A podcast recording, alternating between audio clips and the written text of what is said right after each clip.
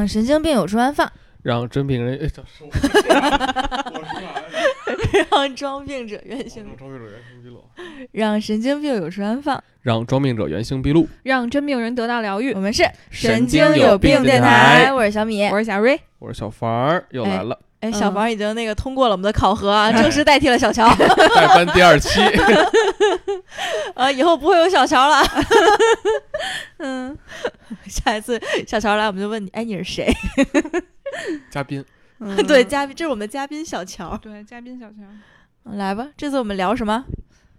就是小小米念叨了一快了一年的一个主题，嗯，哦，面试，对，就是我特想聊，因为我觉得我之前特别讨厌面试，因为逢面必失败。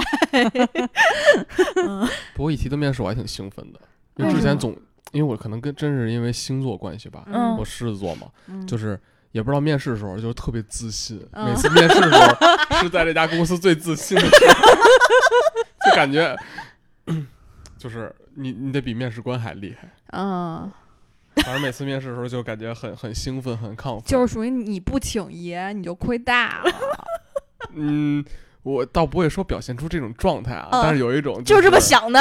久别舞台的一个歌手，然后重回演唱会现场的感觉，社交霹雳症，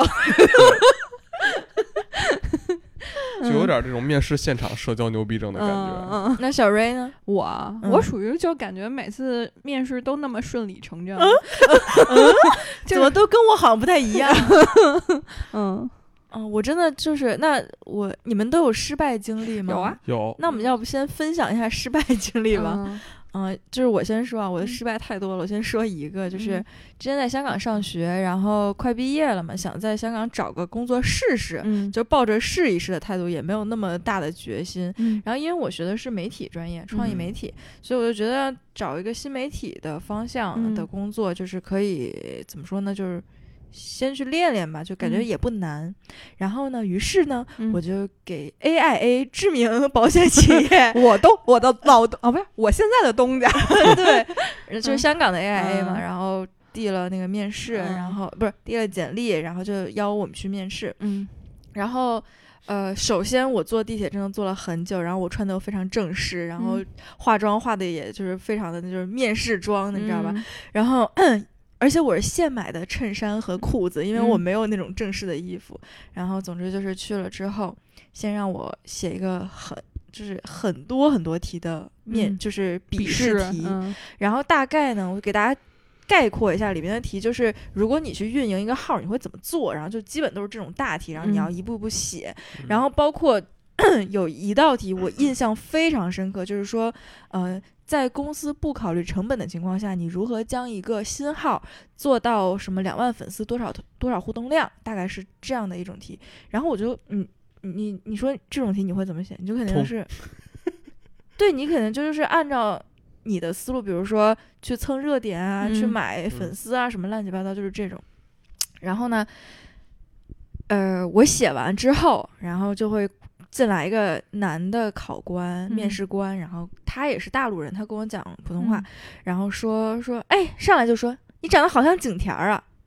我 当时就觉得他，你骂谁呢？对 我就觉得他水平很一般，因为嗯你懂吧？这我首先就不喜欢景甜儿，其次嗯你这儿一直说，他说了很多很多遍，嗯然后，然后他说：“那这个题都是我出的，所以我现在就给能给你看你哪个对了，哪个错了。”然后就说到了我刚才说的这个题：如果一个公司不考虑成本的情况下，你怎么将一个号做到什么多少天两万粉丝？嗯他跟我说：“你看你这道题答的就一点儿都不对，一分儿都拿不着。你知道为什么吗？嗯因为没有公司不考虑成本。”嗯然后我当时就想抽他，我说：“你题是这么写的呀？”嗯然后我就假笑，你知道吧？我就觉得这个人是不是脑子有病，是不是神经有病？然后他就非常，就是他给我的感觉，因为我在面试的情况下跟小房是完全不一样的，嗯，就我不是那个特牛逼症的那种感觉，嗯我在面试的时候就是有点缺乏自信，嗯尤其是我刚毕业的时候，就是我我面试非常的虚，因为我不知道说什么，就嗯没工作经历，嗯你就不知道聊什么。嗯然后在跟他聊的过程中，我就感觉到一股就是他在压着我的那种感嗯觉，就是他觉得你什么都不懂，什么都不懂，然后嗯就一直在就那种那种嗯语气。然后并且他跟我直接说说你根本就不懂新媒体，你为什么要来面这个岗位？嗯然后给我说的就我有点懵，我觉得哦，我可能就是不懂吧，我可能就不适合吧，然后我就走了嘛，就结束了这个面试。然后我还没到家，就是我刚刚进门的时候，嗯我就收到了他的邮件，嗯，他邀请我二面。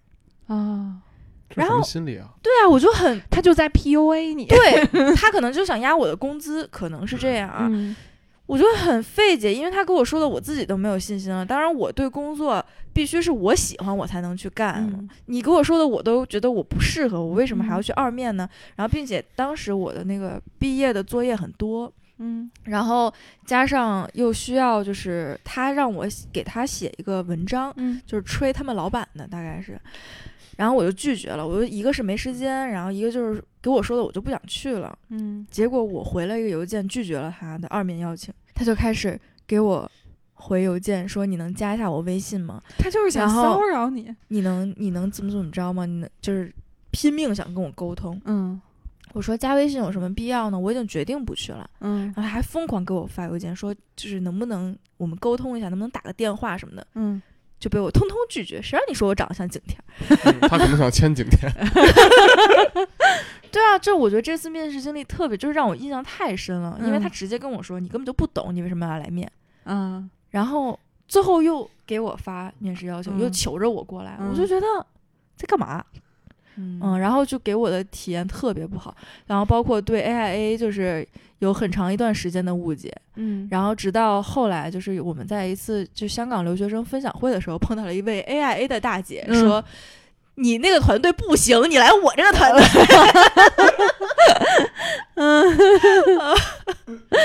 嗯，笑死了！我说 AIA 的姐姐都这么牛逼吗？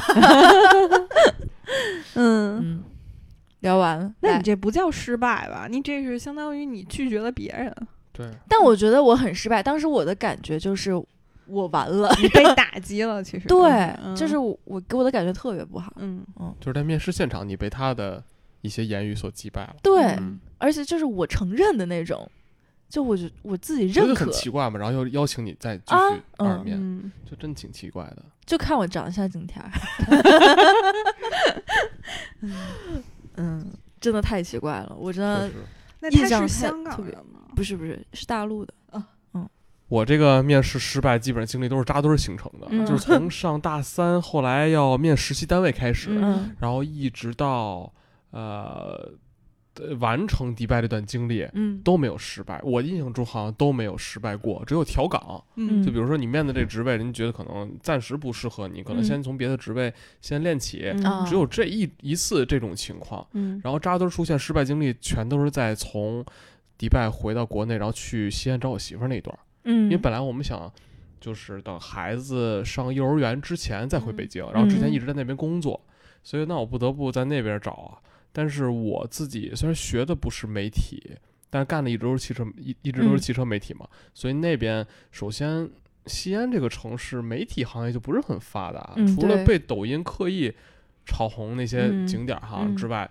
它它本身这个行业就不发达，那边儿我在我印象当中还是比较偏那种干实体，嗯就这种挖煤的，是炼油的，就是做什么美食餐厅的。嗯嗯我不是瞧不起这个地方，很好，嗯只不过觉得那个地方它不是很很信息来源很丰富的一个嗯城市。它可能还没有北京这么多元，是吧？没有给别人那么多机会。对，嗯就是首先从地理上讲，它靠内陆嘛，嗯就是它感觉就是不是很信息发达那么一个嗯地方，然后我还得去找这种信息发达的行业，就是媒体嘛。啊，所以当时。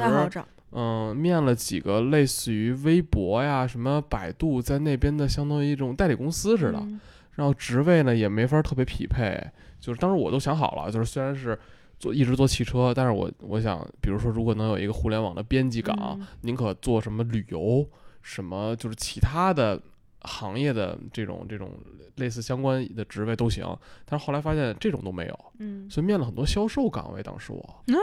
啊，因为这个岗位它不太需要需要相关经验嘛，嗯嗯。我我还是那么理解的啊，嗯。但是后来发现并不是，嗯。所以一开始我投的都是一些像百度这种公司代理公司的什么互联网销售，然后面的时候，我跟人就是继续那种社交牛逼症，把这些年自己干的事儿，基本反正也不是说都嗯吐出来吧，嗯反正他问什么还是说什么，也不主动说太多。但是我就跟他说，就是可可以学，可以为了这个、嗯这个这个这个工作可以学。但是大家所有人都在问我一个问题，嗯就是为什么从呃北京从国外，然后来到了一个反而看起来像是退步的一个城市？嗯我说那为了这个家庭嗯。什么的，反正他们当时也是接受了这个理由吧，但是结果是不接受我这个人。这这是第一波面试失利，就都是销售岗。嗯。后来呢，我就开始找自媒体，就是那嗯。边的一些小媒体，嗯。就有的是广告公司的代理公司，有的是就是什么抖音代运营，嗯，然后有的是做公众号，但是反正也是有一定的嗯。自媒体的这种性质吧。嗯。然后这种公司工资都已经压低到什么程度了呢？嗯。就是在 Boss 上看，都已经是那种五六七千块钱的，块钱，七千在那边都算高工资了，嗯。而且这种岗位应该是没有提成的，嗯。所以。那在国外那会儿，你想那会儿月薪基本上都是四万多人民币，嗯对吧？当然肯定 国内外你不能这么去对比，但是嗯至少在北京，你有这么多年工作经历之后，嗯肯定是一个还算是不低的嗯收入吧。所以那个我都我看这种工资，我当时都接受了，我都可以看完这个工资之后去投递简历，就嗯证明我当时有多灰心。嗯，我记得特清楚，那时候我跟我媳妇儿还跟我丈母娘说过，我就说：“嗯哎呀，这是我人生中最黑暗的一段时间，两个月在家里，嗯。就是面了至少十几份工作，我记得。嗯。然后到后来面的这些媒体项的啊，就是我记特清楚，因为那个城市我也是通过面试一点点熟悉起来了，因为嗯老当时也是开着我当时我媳妇儿的车去嘛，嗯。然后就很多这种小公司一去那地儿，嗯。到了停车场我就感觉不对劲，啊 就老感觉就像是到了那种骗人的地方，嗯。然后就那个楼也没有什么。自己的名字然后一进去，很多都在装修当中那嗯。种感觉。然后面试也是，我记得特清楚，面了有一家是做，呃，好像也是抖音的这么一个，嗯。他还能给你一定的宽容度，就是一个月的时间，你爱拍什么拍什么，啊。资金可能能给你个几万块钱的支持，嗯。就是那种公司。然后我是在一个直播间里面试的，因为他们公司都没有地方，嗯。就一个特别小的一个一个空间里边儿，然后面嗯。试，然后让你面试，所以那种就是可能我在叙述的时候，也不是那种特别强烈的渴望，然后他们那边都会觉得就是你的这些经历在我们这种公司用不太上，嗯。就就就比如说，即使你在国外的一些互联网公司，比如说像苹果啊、什么谷歌工作过，但你再牛逼，你在我们这种地方，你这嗯种经历是用不上的。嗯所以当时我就很挫败，就是嗯那种。就是虽然我没有那么多特别特别厉害的什么世界五百强的工作经验啊，但是至少北京的一些汽车媒体的龙头企业是不是履历跟背书是有的，嗯然后国外的工作经历也是有的。嗯所以说面你们这些小公司的时候，我连几千块钱的工资的工作都 面不上，就开始怀疑自己了嗯啊！但是后来选了一家，嗯、因为在那边也干过几个月的时间，后来后来选了一家工资没那么高的，真的挺低的，四千五百块钱的工作，啊啊，哦、但是老板是从北京，呃，就是回到。西安去创业的老板嗯在北京工作很多年，也是做媒体行业的，嗯就感觉算是很聊得来的那种，就是跟他聊天很舒服。就是我在你这儿，我宁可拿着低工资对嗯我也愿意跟你干。我后来找了这么一家企业，然后后来事实也证明我在这家企业跟他们相处的还行，其实啊，整体来讲还是干。了几个月的时间。但是那几个月是因为家里后来有有哦变故，所以后来我们就都回北京了。嗯哦嗯，后来才有现在这个工作。但是那段时间，就这个工作让我感觉到，就是在异地有一个，嗯，一个完全没有任何认识的人跟没有朋友的地方，找到了一个特别有共识的一个老板，当时觉得嗯特别幸运。但是这个经历之前，这好几次也也有面成功过的啊，嗯。干了四天我就跟人说我不干了，我走了。嗯。然后有干一星期、俩星期走的，反正至少进进出出了好几次，就是那种完全特别迷茫的一一就一一个状态，就在那段时间。明白，但是四千五百块钱，你到手才多少钱？四都不千用扣税，扣扣扣扣扣个毛啊！啊还能扣税，嗯。不是有公积金吗？嗯。对对，呃，西安这个城市嗯，就是有公积金的工作特别少，啊，啊就是基本上五险能给你上全了的啊啊，都不多，很多公司都四险。啊，他那因为国家规定三险就行，是吗？对，呃，嗯，这可能我也不太，反正就是嗯福利待遇特别差。哦，那你就等于到手也 就是四千五。嗯对对对，嗯就反正真的特别少。那这也太少了那。是，但是我丈母娘、老丈人还还鼓励我呢，说他们不介意我挣多少钱，就 只要安安稳稳就行。因为当时我媳妇在西安的那份工作，嗯就工资其实还可以，她嗯跟一线城市可是齐平的，他们那份哦工作。嗯但是大部分找的媒体行，你想，它本来就是一个在那个城市新兴的行业，嗯，他更不可能给到高工资了，除非你真的是一个能挽拯救世界的那种人啊，这就是拯救行业。嗯，对，但是你说四千五真的有点太低了，对，对我都不知道现在我当时怎么接受的，嗯。而且找因为嗯，找的工作都是这种。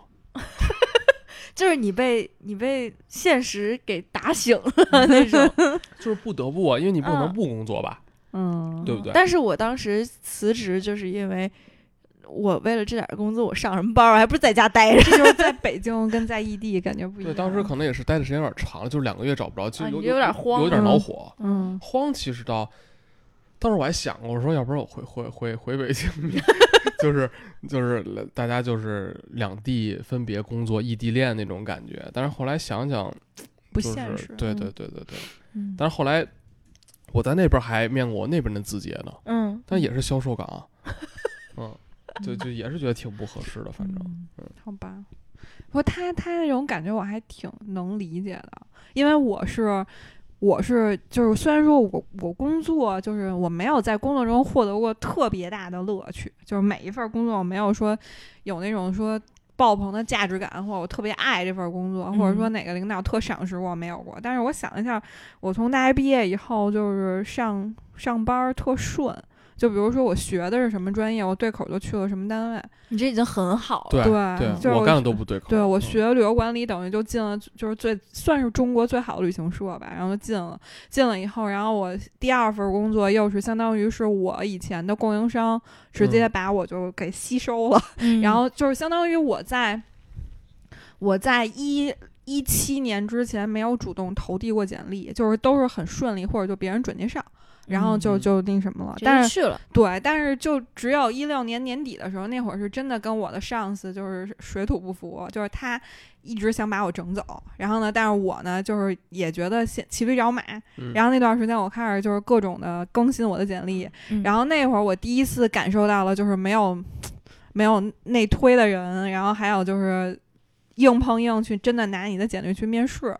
这种感觉真的还挺痛苦，就你刚才说那段，就是我仿佛感觉当时那个场景历历在目，也是四千五吗？哦，也没有，因为我毕竟还是在北京，然后加上我以前的履历算挺好的，嗯然后所以就是我还是经常接到大厂的 offer，然后嗯那会儿字节跳动还不叫字节跳动，叫今日头条，嗯 然后我当时进的是 HR 那关面完了，然后他们是先 HR，然后是同事面同事。然后同事面完了以后，是你的上级领导面你，嗯嗯，我等于是前两轮儿走的都还挺顺利的，然后当时字节还没有现在这么厉害，现在他们不是那个，后来我客户也是在字节的，进去以后那餐厅修的都特别好了。嗯当时我去的时候，我面试完正好赶上他们中午，然后当时大哥还带我看，那会儿是他们推着大车，嗯然后在楼道里大盆舀菜那会儿 然后后来我是。呃，字节那次不是感觉不是特别好，是因为当时我直属领导面我，因为嗯。我以前的工作全都是，虽然是外企或者虽然有 KPI，但都很安稳，就是我多挣的钱，就比如说我这一个这一年完成了一千多万欧的任务，但是我的挣的钱的每一个小数点儿都不变，就是我不是那种哦。是属于叫那个进取型销售，我需要跟别人社交那种，嗯。但是字节的这份工作呢，它相当于是第一个需要你去拉客户那种广告销售，所以就是他问我的第一个问题就是你有进取心吗？就是你有野心吗？狼性，啊、ambition，然后那个后来我我当然得说我有，嗯但是我的脸上肯定写的是我没有。然后我就记得当时那女的，她应该不是不是内地人，他可能字节那个广告部的那个头儿应该是个香港或者台湾人。然后我就记得他当时就跟我说，我要的是一个 long term sales，然后说那个你你你这种感觉，刚才说哪有人会给你单子，就是，然后等于就这个就失败了。然后从此以后，我就对这个公司非常的厌恶。意思，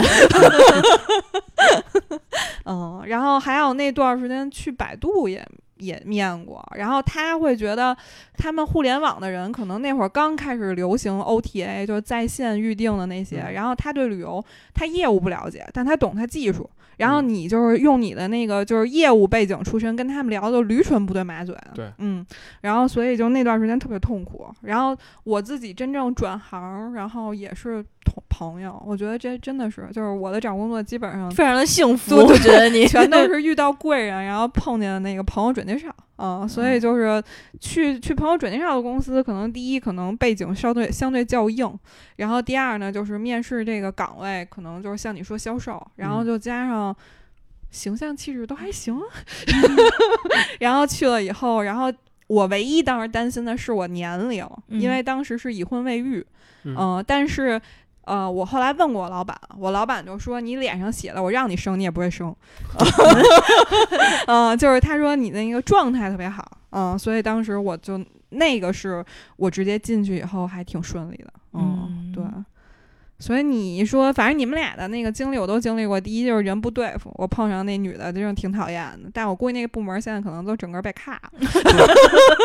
然后第二，你说那种就是感觉挺挫败，就那嗯段时间我挺挫败的，因为我感觉就是你漫无目的的被别人挑选，然后就是别人觉得你合适，然后你去了以后，你发现其实你根本就不合适。对，因为我后来做了人力资源以后，我当时上一家公司不是人力资源公司嘛，然后我去了以后，我才发现就是人力资源部门跟业务部门其实他们是个对立的部门，就是虽然他是被他服务的，但是说实话，人力资源部门有时候也不懂不懂业务，然后就是他虽然是呃人力供应商的甲方，但是 HR 部门在所有的公司里他是个乙方，就是他很难协调他跟那个业务部门之间的关系。嗯，所以就是人力资源有时候把你的简历筛出来了啊，其实你也不要太高兴，因为他有时候他也是为了一定的量，然后呢，他为了堆砌这种面试者，嗯就是所以其实你也不一定是精准的被找到的人，嗯，对嗯，嗯，所以我觉得失败的面试经历谁都会有吧，很正常。嗯，嗯我还有个就是嗯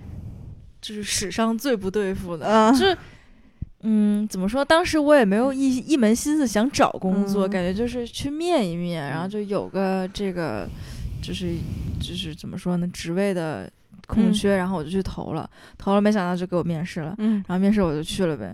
然后按我姐话说的，就是你这衣服穿的就不像去找工作，对，那天直接我们在欢乐谷见的，他穿了一个露 露肚脐的衣服，面试直播间模特儿的，然后他这个公司是公关公司，就是做艺人的那个公关的。然后进去问我说，如果艺人出现什么什么问题，你会去怎么处理这件事情？我当时就很想翻白眼儿，因为我在上一家公司，就是嗯他们上一家公司的本体就是经纪公司，虽然我没做经济这一这一这一部分，然后但是提到艺人，我就想翻白眼儿，我就已经不想干了，你知道吗？他居然又问我，如果艺人发生一件什么大的事儿，我心想他妈活该。然后全程就是可以看出来，我跟那个面试官那个女生应该是会成为我的呃直属上司，嗯。然后我们俩就是互相的看不对眼儿，就嗯。谁也看不上谁，嗯然后就不欢而散，就聊的也都是，就大家从语言上，就从你嗯。说话的那个语气上，就感嗯觉就不行。明白。嗯对，我我还有一次是，嗯、算是比较近期吧，就是相当于就是也没想太明白，然后就别人说刚好有这么一机会，你要不要去试？嗯然后可能是刚好在我一个比较擅长的领域，但是因为你知道，就是你现在还年轻，你也还年轻，你可能现在还没有我这种感觉。然后听众里如果要有三十多岁的人，可能有这种感觉，就是你面试给你面试的人，让你觉得他还没你懂得多，就是。这个可能在我这个年龄段会出现，嗯而且就是又是我自己比较熟悉的领域，然后你会从心里觉得他如果是你领导的话，你倒是不想干这份工作。哦，就是哦你觉得他无法让你信服。对，然后而且他自己心里他也有压力，就是我会觉得他那边的气场明显也在，他也对抵触，对，他也抵触，因为嗯他会觉得你首先岁数比他大，第二你可能比他还熟悉这个公司，然后他会有一种就是我觉得你不好管理，嗯嗯，所以就是双方可能都找了一个冠冕堂皇的理由，然后最后你就没成。但是你你你接到那个不成的 offer 的时候，你会觉得哇，心里松口气，你就觉得你要回去，可能这事儿也是个麻烦事儿。嗯，去了也麻烦。对对对对对，因为我当时面的那个岗位。会让我觉得它是一个，其实还是一个，因为销售嘛，就是你对人的形象各方面谈吐要求真的都还挺高的。嗯，然后坐在我对面的人，他竟然穿了一身大裤衩儿，然后圆领 T 恤。是我吗？哦，不是不是不是，我就觉得这个，我上上次来这家公司面试的时候，起码那个男士都穿的西服革履的，嗯就是往你面前一坐，你觉得他是一个那像那么回事儿。嗯然后这次回来，他还告诉你，明确的告诉你，这个人马上要当你的直属领导了，你就觉得你心里接受不了。嗯嗯嗯，你还有吗？我其他的我我有这种就是漫无目的的试的一个一嗯。一些阶段，就比如说嗯。嗯，就觉得自己最近比较迷茫，嗯。想试一试各种不同类想去面试找找自信。也不是找自信，就是可能就是这段时间，嗯嗯，就曾经我跟小乔也聊聊过，嗯。就是就是就也是也是在西安这段经历啊，因为其实那边虽然是一片的失败的经历，嗯，但是还是分不同阶段。我跟嗯他也聊过，说你说我到底要不要转行？嗯就跟他就聊过这个话题，就是特别特别纠结，因为本来你已经花了很长的时间去积累的，呃，一些所谓的履历也好，学的东西也好，但是因为现实，嗯，我想肯定很多人遇到这种情况，不管是婚姻现实、恋爱，嗯或者说各种各样的变故多了去了，嗯然后你不得不去换行业的时候，你肯定特别特别纠结。所以当时也曾经面过几个，就是想当时换的那个行业，但是发现，嗯，就自己没有那个在那个行业的进取心跟热度，嗯，等于最后也嗯就相当于算失败了。嗯，但我的感觉是，因为我我觉得就是咱们几个人，我不知道纳欧米，就是你你的那个工作需要什么技术上的含量吗？没有。没有什么，嗯就是我是觉得，就除非像什么工程师，然后那个程序员儿，嗯，然后剩下的工作，我总觉得没有那么大的鸿沟。嗯，嗯，就是谁来都行。对对，就那种门槛儿，就是它没有硬性的门槛儿，所以我觉得，就在我后来就是最呃最近一次嗯。找工作的找就面的这一批吧，我觉得都嗯。是看个眼缘儿，嗯，就是就是你说去做广告，其实谁去都行，就是 你懂吗？嗯。然后你就是觉得哦，这人一下跟你就看对上了，嗯你就就是你觉得以后工作之间可能有一些默契，或对者这种情况我遇到过。我第一份工作就是这样，就是嗯后来我我跟这个当时面试我的人啊，也就是我领导，后来成为了一个特别好的朋友。嗯，就我跟他们一家人处的都特好啊。后来他告诉我，当时要我的原因就是我当时实习那家公司，他当时要我的原因就是当时他要做视频栏目，嗯缺一主持人啊嗯。然后，但是虽然有可能很多主持背景的人可能会嗯面对这份工作，或者说学主持专业的，因为嗯还是实习岗嘛，嗯所以说肯定都是学生。嗯但是他就觉得看你顺眼，嗯就是跟你聊天特舒服，嗯，然后跟我面着面着试开始聊脏天了，就啊，都到了那个地步了嗯。他就是就是看看顺眼了，确实会。嗯会要你，这是其中面试成功的一种情况，我觉得是。嗯是但也有其他情况，就是我最近的，也不能叫最近吧，就是近些年的一些面试的经历，给我的感觉就是说，有时候你面试成功一份工作，不是你能力有多强，是这个老板嗯在他的这个业务规划之内，嗯近期吧，近一年，可能正好你身上的某项特质特别符合嗯他这个团队的一个需求，嗯然后你进去了。可能老板可能就需要的是一个工具人吧，对啊，但是可能你可能是一身武艺，嗯他在面试的时候呃都会画饼嘛，其嗯实，但是实际上他最终想索取你的可能就是其中的一面，嗯然后正好你这一面也是嗯符合他要求的，然后就把你招进来了。然后有些时候面试者还会觉得，哎，我是不是能力挺强？其实进去之后，往往可能会出现那种。哎，感觉像最开始跟他承诺的不太一样，其实他可能就需要你的一方面能力，嗯嗯，也有这种情况。其实我我那个过往的工作让我觉得，越是大公司，其实往往对人的要求反而没那么全乎。嗯就是它门槛儿虽然高，但是你进去做的工作，就是反而没有那么高级。就是因为我觉得，尤其是在外企这种东西，就表现特别明显。分工太明确了，对，嗯因为它细化的太高度细化，所以就是一个萝卜一个坑儿，然后你所就是你承担的工作反而没有那么多，然后你要去那种比如说私企或者互联网公司，或者说一些更小规模的公司，你身上需要特全乎，就是你你需要各种各样的能力。对，嗯，反正我是有这种感觉。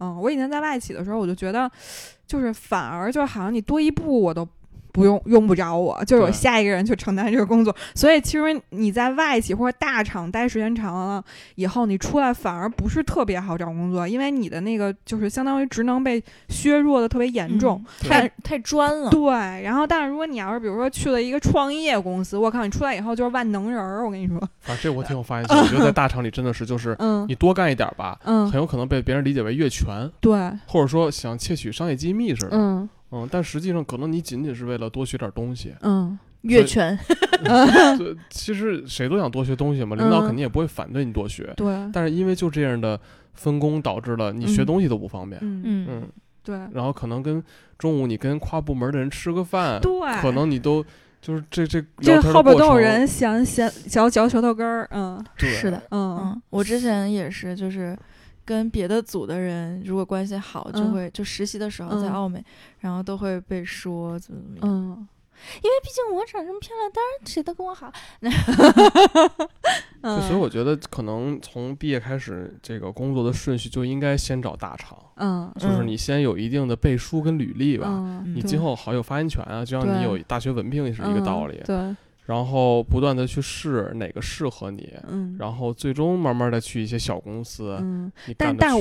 我跟你说，就是有这种经历的人一身臭毛病，就是我也是，就是反正我身上挺明显的，就因为我以前去过大厂，我待过大公司，因为流程太清晰，规则太明显，你嗯。去了小公司，你特别不适应，你就觉得感觉特乱，嗯。嗯。内耗特严重，就因嗯。为比如说像我们以前在外企的时候，我可能要干这件事儿，我就是埃及汇报，然嗯。后呢，我叭叭叭每一个那个就是转单子，叭叭每一个流程都有人给我签，签完以后就结束了，我不用跟任何人打交道，大家就是一条流水线。对嗯。但如果我要去了一个就是互联网公司，你得先去那边跟这个叫姐，然后那个他下班你不能耽误，然后那边什么跟你你还得看脸色，什么他的 leader 跟你的 leader 可能又不对付，小公司吗？这样。那你这也不是小公司啊，也不是小公司，但是它就是属于就是相当于它的规则没定的那么清晰，嗯就是他人为内内部能操控的东西还是太多了。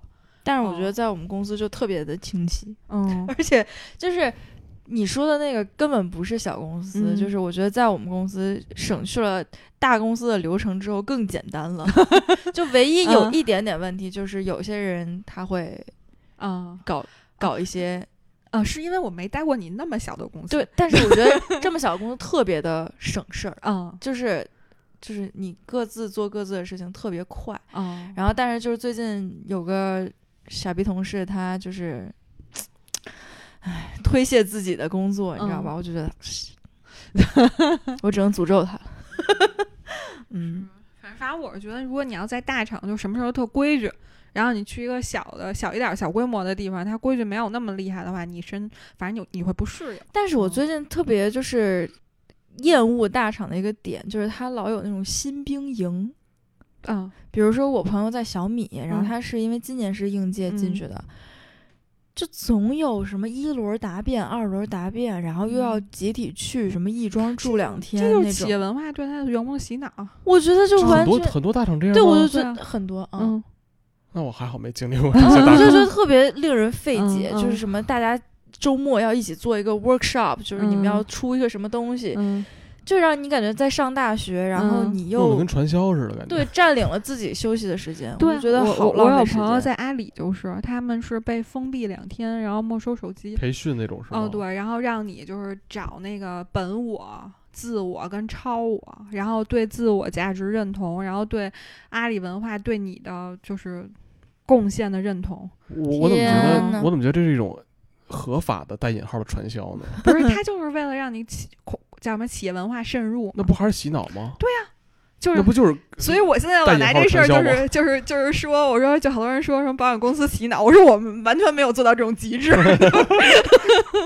我真的我特别受不嗯了，嗯对就有些团建也好像是就是洗脑的感觉，对吧？对啊，嗯，啊，顶不住。其实团建呢，它的目的不就是为了让你更更那什么，更团结，更那个效忠你的企业？那得看是那种组内嗯团建还是公司组织的那种，嗯我觉得嗯肯定还是不一样。是但我觉得公司就是，当然我们没有哈，嗯就有团建，就是做那种集体项目，就是一起什么解决一个问题，嗯然后什么，我觉得好尴尬。哎，但是我就是我在上大学的时候，不参与过那个可口可乐跟奥运。就是嗯。那个实习嘛，嗯。然后当时我们请了一个国际上的一个就是 team building 的公司，然后当时我们做的好多项目，我现在回想起来真的都特别好。就是我们当时有那个发你多少上百根那个 PVC 管儿，然后给你一个设计图，然后让你搭出一个那种跟大滑梯那种架子，嗯。然后最后你们就是所有人动手踩管子、装管子，装完了以后，然后大家一起把一个篮球从那一头，然后往下放，看它能不能就是不颠出去的同嗯。时走完一个全程。然后当时我就觉得那些项目感觉特别牛逼，就是动手类型的感觉，就嗯是嗯没那么尬。嗯，对对，那种那种头脑风暴动嘴类型的感觉就特别尬，不熟还得硬头脑硬聊硬对，聊，嗯，但我我始终都是不愿意在里边说话的人啊。嗯哦，我突然想到，就说到嗯面试，我突然想到我最尬的面嗯试经嗯历。是在摩登天空，嗯我当时特喜欢摩登天空，然后嗯即使是面了经济岗，然后我还是去了，因为嗯我我真的很讨厌艺人，就是摆明了 名牌，我就是很讨厌艺人。嗯然后我就还是去了经济岗，就想去试试，万嗯一成了呢，是嗯吧？然后他们的经济岗有群面，啊这首先是。呃，他是这样，就是你每个人都要嗯进去嗯自我介绍，嗯。然后大概是三分钟的时间，嗯。然后就是前面坐了十个人，嗯。就是一对十，你知道吗？你甚至不知道该看谁，然后对面呢这个，对我跟你说，对面十个人没有一个人看你，就没有一个人跟你有眼神交流。比如说你在面试的时候，你你说出自己的东西，一定是要有一个人跟你呼应的，嗯。不然你自己尬讲是特别的，对，你可能就没有，可能都没有那么好的发挥。嗯然后我一进去，十个人面无表情看着我，然后我就开始挨个找眼神去，你你说话能接纳我？对你，你你在说话的时候，你肯定得找人家，就是能跟你，就是眼神交嗯流这种，没有。然后最后我是跟那个就是面试的主持人，就是那种带带流程的那小姐姐，我在我就对着她说话，你知道吗？然后我觉得首先就没说好，然后其次就是包括那沈黎辉都坐在中间，就他们老大老板，嗯我觉得你们在干嘛？你们在看猴吗？然后这个就更就够傻逼的了。然后过了一会儿还有群面，大概是六个人还是几个人，具体几个人忘了，一组。然后你们要进去，嗯你们坐在一个就是像我们现在这个围坐在一嗯桌上，然后会给你编号，你是一号、二号、三号、嗯四号、五号、六号，然后你们去讨论一个论题。嗯当时我们的论题就是说，呃，给你成立一个单独的经济部门，你怎嗯么去运营，大概是这样。然后就我们就去列嘛，就什么一二三四五这样列。然后我不知道你们。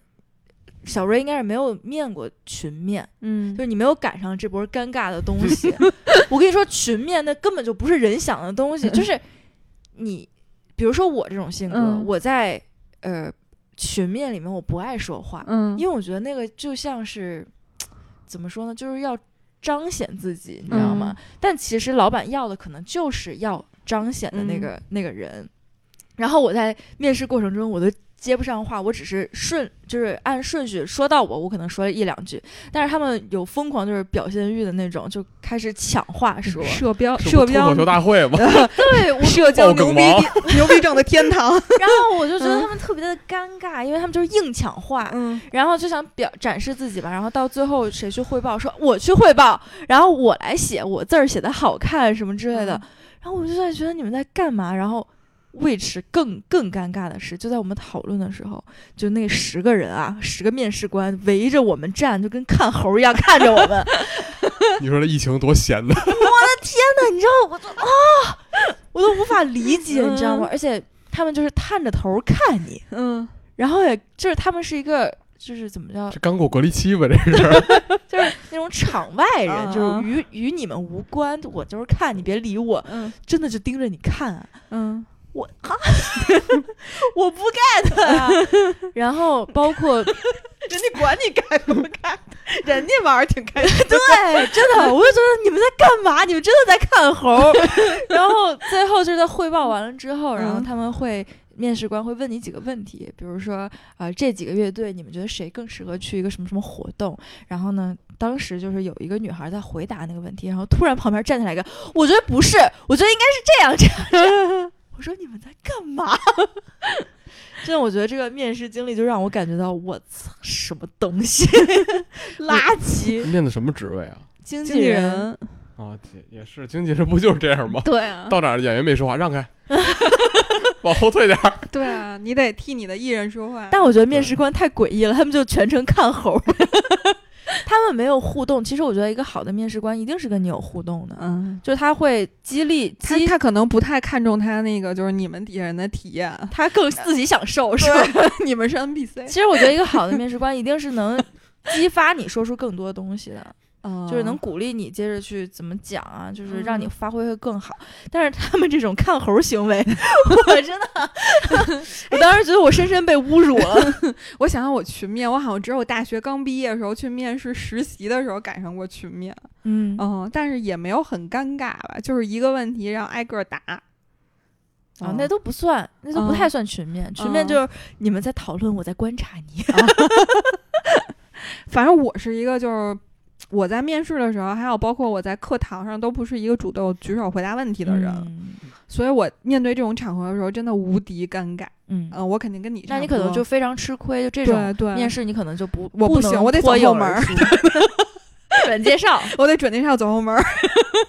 不过群面确实放不太开哈。但是小房这种不是应该社交牛逼症吗？我我觉得群面就是怎么说呀？就一般有点廉耻心、有点脸的人啊，那就不能羞耻。不是你当着别人面都不好意思吹牛逼那种，嗯，嗯是。就得是那种不要脸的，嗯。我觉得适合那种群面，对吧？对啊，野老师，嗯。就脸皮厚的人真嗯的是，就是比如说别人在你旁边，嗯。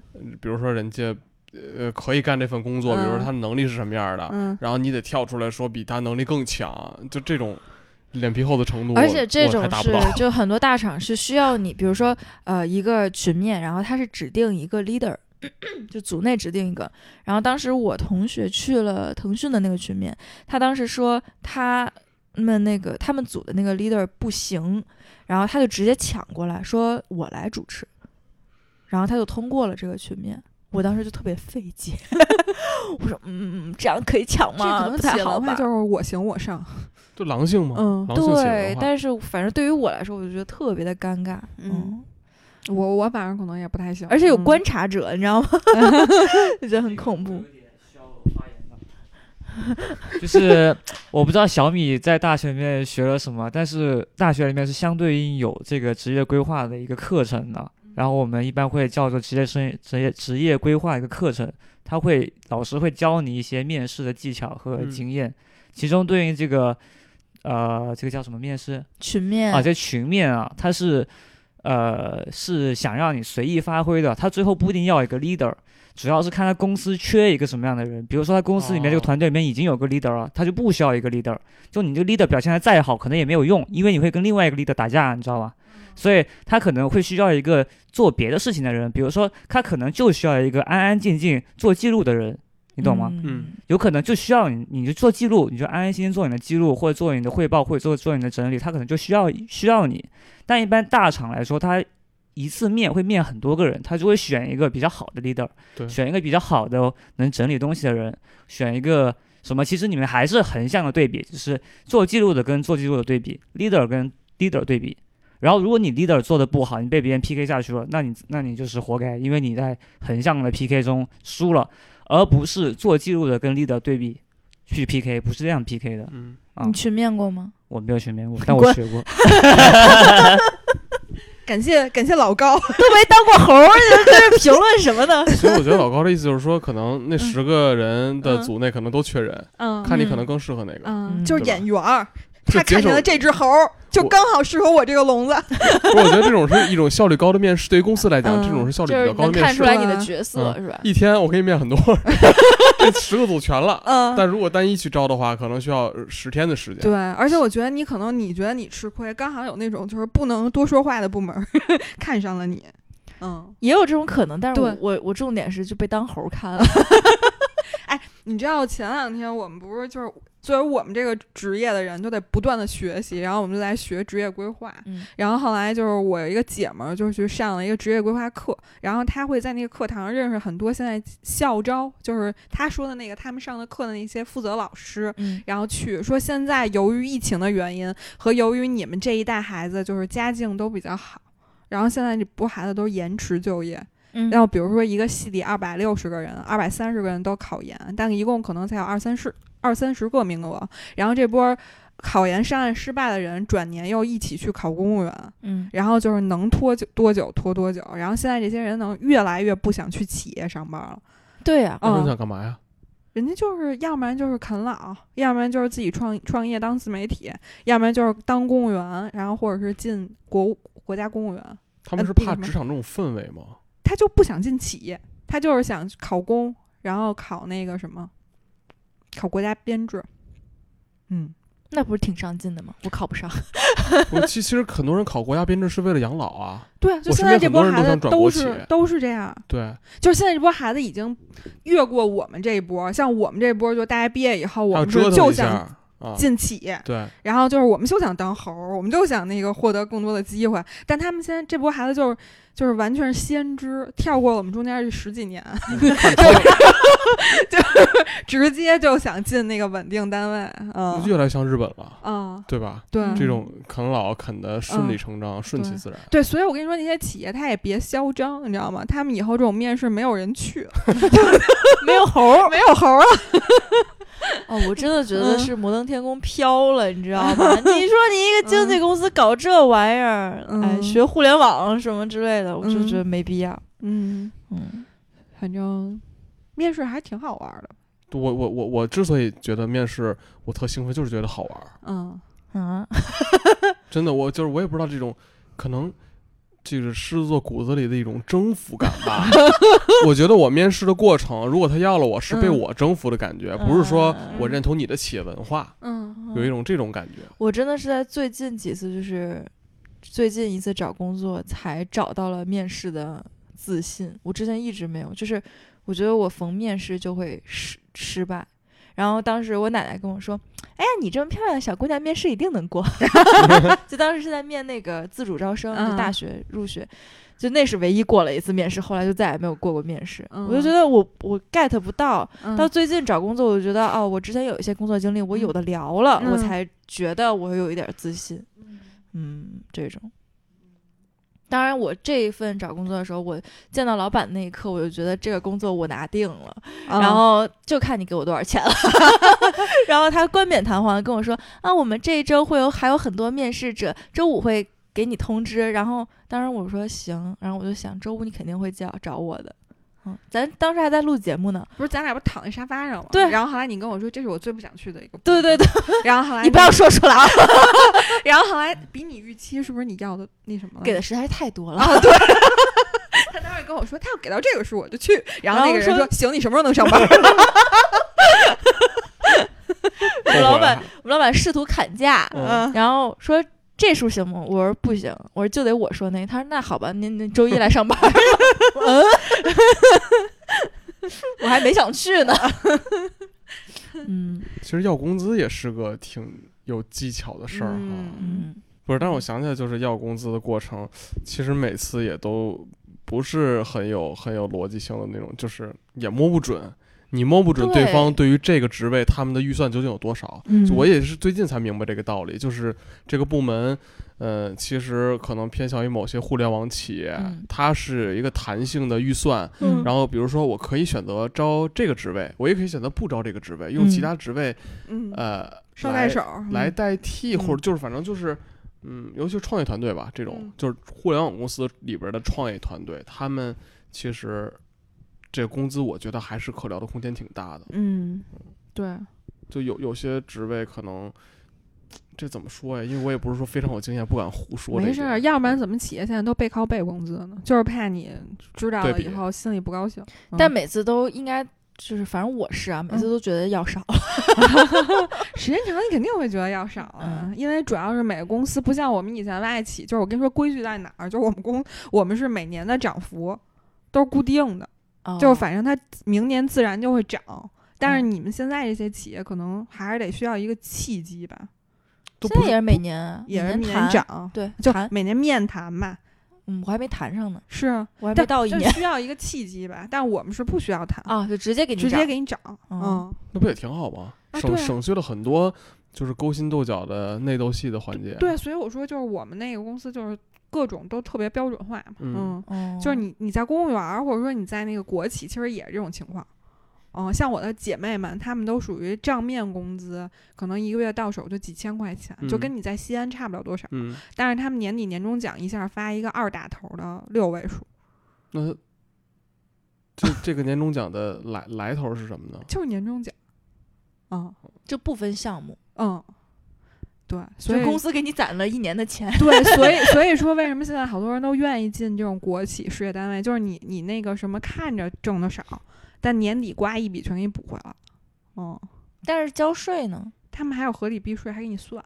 哦，就有的公司他们财务还特别傻，然后他会给你就是，比如说我以前那私企，就是他也嗯不帮你算，然后你可能有的差一区间，你能多上好多钱。但我以前在国企的时候，是我们税务每年会发一个表。就是让你看，你可以有两种选择，你是选择这个月拿，还是给你分两批发，然后可以让你合理避税。哦嗯，，对，嗯但是国企现在还是依旧是很难进，对吧？嗯，肯定是啊肯难肯定的呀，嗯，因为这东西确实是铁饭碗啊。公务员的话，我没机会了，还有一年我就到岁数了，是这有有年龄要求啊？三十五，嗯嗯，我只能去考那个社区工作者了。也挺好的。嗯，但我觉得即使有这样的机会，我也不愿意去这样不。你不要看不起街道办事处是公务员，我知道，我身嗯边也哥们儿就是做做这 然后种。社区工作者是嗯事业编。哦，对，就嗯反正就即使我有这样的机会，我都不愿意去这种工作，嗯因为我觉得这可能跟性格有关吧。我真受不了，就是咱们国嗯内这种嗯，呃国企风的那种内斗、勾心斗角，我真他真斗他因为是。他工作量少，他自然里边事儿就多嘛。然后你像你大厂里，你都忙的要死，都怀疑自己人生能不能有明天了，你 还管什么别人死活呀？大厂现在还好，其实嗯九九六就是呃名义上取消之后，嗯，其实其实就是工作强度其实还行他名义上取消以后，是不是也算降薪了？对啊，是降薪了，对。嗯，头条是这样的，但我觉得干这种工作才才有那种活着的感觉，真的。我你要让我觉得还是因为你年轻。我我觉得我现在就有了家庭之后，就是我不不不，我我你我你有没有家庭？你也年轻，你 你还是个九九四年的小孩儿。就我觉得我嗯还是得干一件，就是我让我有这种热情情对去做的。就是你说，比如嗯我压根儿不喜欢，比如让我嗯做什么银银行啊，嗯什么这种金融行业，我听着就头大。嗯，他给我再多的钱，嗯我都没有心静下来能学这个东西。嗯，反正嗯我看吧，看你等到你三十二十三岁的时候，咱再聊这个话题。行，因为我身边儿是这样啊，就是真的是现实吧，就是我身边儿我们大学毕业的时候，有多少个家里有背景的，然后全都不要，全都是自己出来闯，然后那个不听家里安排，然后被社会毒打，嗯，现在纷纷都在国企 都在往国企转。他们那起码还是有机会转国企嘛。但一般普通老百姓如果没这路子的话，你想转国企的机会都没有啊，对啊，对吧？不是，所以就是说，到了我们这个岁数以后，就不是像你这种感觉，就是你，嗯你现在你你说出来的话是，即便我有这个机会，我也不去。但是我们现在这种感觉就是有我就去了，对，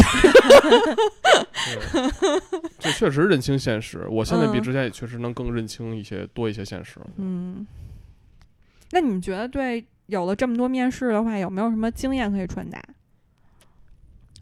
我反正就是觉得我是一个特别不会吹牛逼的人，就嗯。包括我的简历上，我嗯。写的东西全是真的，嗯。就是百分之百真，就不嗯。像别人有什么修饰一下，我嗯。一点儿都没有。嗯。所以就是，我觉得我后来这几个面试就是看对眼儿了才行。嗯就算真的，比如说人家觉得你这儿不行那儿不行，可能也是他的问题，也不光是自己的问题。我觉得是这样啊。嗯就而且你在以后工作，你得天天在一起，你肯定得面试就得先是顺能的，你才嗯能有正常的工作环境。嗯，嗯，小凡儿，我觉得其实面试，我觉得首先最重要的就是简历，因为之前我吃过这亏，嗯因为我不是做就算是媒体类、编辑类嘛，嗯然后自己会做一些视频，嗯包括最早期会写一些文章。然后那时候我面试，我记得好多面试官问我一个问题，就是问我问我要一些作品什么东西之类的。然后当时我跟他说，我说简历里有啊，他说啊有吗？那可能后来我发现，可能是不是简历这个所谓的是不是废话，或者说排版哦等等有问题？就是我觉得简历还是要从简，真的是简历。简单的嗯履历，嗯就 我是这么理解的啊，嗯就让别人能够更直观一的看到到你嗯可能这五年、这十年所经历的，包括你最高光的时刻。前期我也我也犯过一些问题，就是说拍了很多视频，但是可能没有选出一到两个最精的。那可能他点进那个，万一不是最精的，这不是对你反而是一种坏处吗？嗯所以我觉得简历可能要是做得好一些，首先会在你面试之前就已经加分了。嗯对。嗯然后面试的时候，我觉得首先呃自己自信的一个方法就是，起码得穿的嗯。好一点吧，嗯。对吧？就我就是再不自信的人，我觉得他穿的可能，嗯，不不是说有多贵啊，可能嗯。更得体，符合那个场合，嗯。他自己也会提高加十分儿，嗯。有那种感觉。嗯。然后面试过程当中，我之前也犯过一定的忌讳，就是说，呃，我不太听对方说什么，嗯我只急于想表现我自己嗯会什么。嗯可能这是刚毕业那会儿吧，嗯年少轻狂，对我记得那会儿特清楚。想征服别人，对，对，就是我，我跟你说，我干过这个，对吧？这是我自己干的成绩。嗯然后呢，我有多厉害在这方面。嗯但是你可能疏忽了，应该听听他说嗯他们这个岗位的需求到底是什么。嗯然后你对症下药吹牛逼，嗯效效效果会比你盲目的嗯把自己的履历嗯夸张的讲一通，可能更有效一些。嗯，嗯，是这样对样。症 吹，对正吹对对，就跟我们那个谈客户似的，就是人家明明需要一这样的，你非要跟人说半天那个，然后就让人觉得驴唇不对马嘴。我觉得我说晕了，我可能哪个都不买了，就那种感觉。就是想想咨询买保险的时候，嗯很多保险公司人就给我介绍也是，嗯先把公司背景吹一遍，嗯然后把全产品覆盖的这个类别嗯很全吹一遍。嗯我我我，然后我无数次提醒他，我说我我的需求是这个，嗯你说的这些我在做。呃怎么说自己已已经有过一番了解了，嗯对吧？嗯否则我不会找你啊。然后不行，他还要浪费时间把这吹一遍，可能嗯在心里即使信任这个人，嗯但是你对他的厌烦度就已经增加了很多了。是，嗯，反正我刚才觉得小房说那个简历的事儿，我觉得特别重要，因为我记得我当时大学毕业的时候特别流行那种叫画册式简历，就尤其学设计的，就嗯。特别爱就是。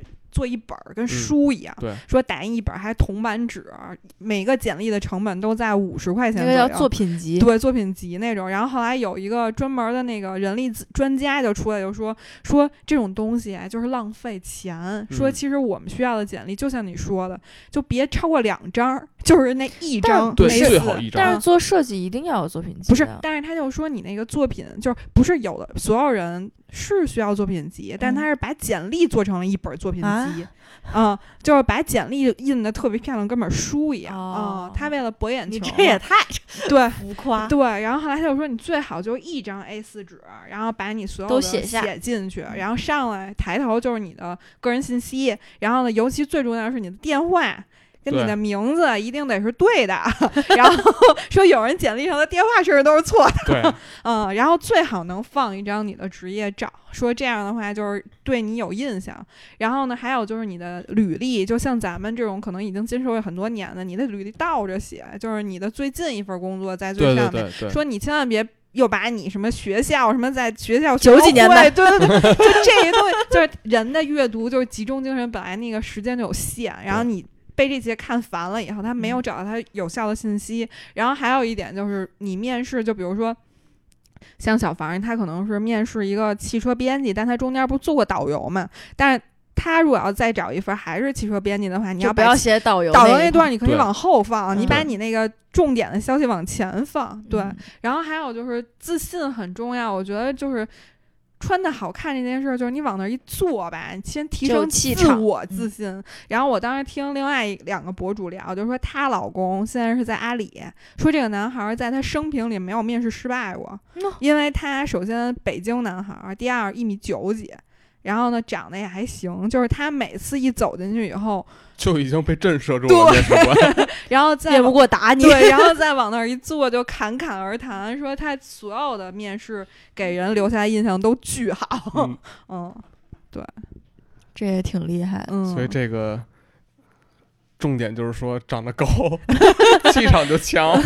但我觉得面试其实还挺重要的一点就是坦诚，嗯，而且我觉得你别给自己心里加那么多戏，是真的。就是因为我当时找工作的时候，我遇到好多朋友都有跟我同样的问题，就是未婚。未已婚未育，或者说他会遇到一个年龄上很尴尬，他可能三十岁出头，但他还没结婚啊，或者乱七八糟，他给自己设了好多线，然后他老在等，就是说啊，要不然等我怀孕了再说吧，或者说等我什么结婚了再说吧，等我生完孩子再说吧。就是别人还没介意，你自己先介意。对，对对对对。然后我说，就是如果你去找工作的时候，你给人的感觉就是我来这儿就为了找找一地儿生孩子，那他嗯肯定不要你。对啊，嗯但你给别人的状态就是说我来了以后就为了好好干，嗯就是你让我生我都不生，他肯定就要你。嗯行吧，嗯，好，嗯啊嗯 嗯行，但我但我也有点儿再也不想面试了。反正听我们节目的小朋友应该可以有 get 到一些嗯内容。嗯哦，我们终于聊聊上价值的东西。对。不过我我觉得还有就是年龄越大，就就是换工作面试确实越累，就你需要整理自己过往太多东西五年、嗯十年、十五年，甚至二十年，嗯，九几年的事儿。对，挺费脑子的。对，而你需要且我提炼。而且我觉得岁数越大的话，找工作建议就不要投简历了，就是转介绍，多多转介绍多多认识一些就是后门，厉害的朋友，然后给你直接内推一下。对对对，嗯 嗯，好吧，那嗯感谢收听神经有病电台。如果你也跟我们一样精神富有，无论物质是否贫穷，我们都是病友。谢谢大家，拜拜拜拜拜。